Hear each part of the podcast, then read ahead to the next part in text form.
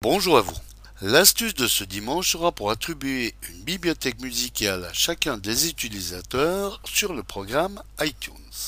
Je m'explique. Si toute la famille utilise iTunes sur le PC familial, il a certainement des goûts musicaux qui sont plus que différents selon la génération de l'utilisateur comme par exemple le jazz et de bons vieux titres pour monsieur, l'opéra et la musique classique pour madame, la boom boom pour notre ado et de la mielleuse musique pour la jeune fille en fleurs. Alors pour ne pas devoir à chaque fois trier dans tous les albums mis par la famille dans la bibliothèque afin d'y retrouver les morceaux de son style de musique que l'on veut écouter, il serait bon d'attribuer un compte utilisateur à chacun, dans lequel il pourra mettre et retrouver la musique de son choix. Alors pour que chacun ait sa bibliothèque sur iTunes, voici comment faire.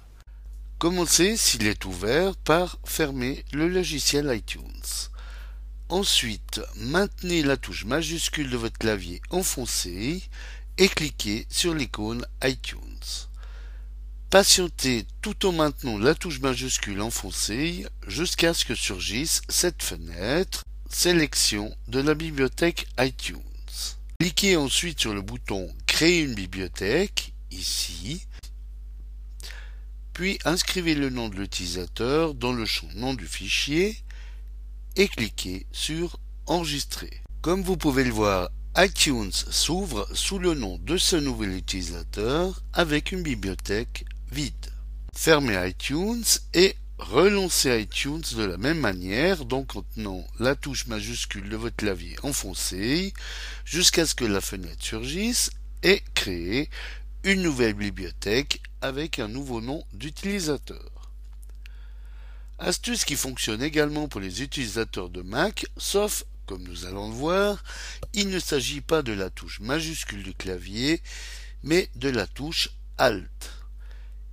Vous la maintenez également enfoncée jusqu'à ce que surgisse la fenêtre, puis vous cliquez sur Nouvelle bibliothèque. Vous de remplir ensuite chaque nom d'utilisateur qui a accès à cette machine Apple.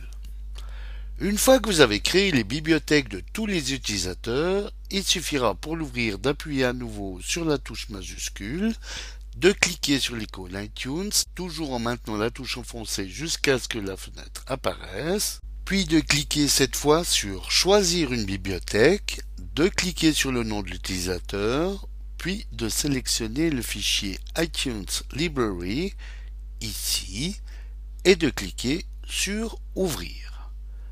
Comme on le voit, la bibliothèque donc de cet utilisateur est actuellement vide. Nous allons donc la remplir avec quelques albums.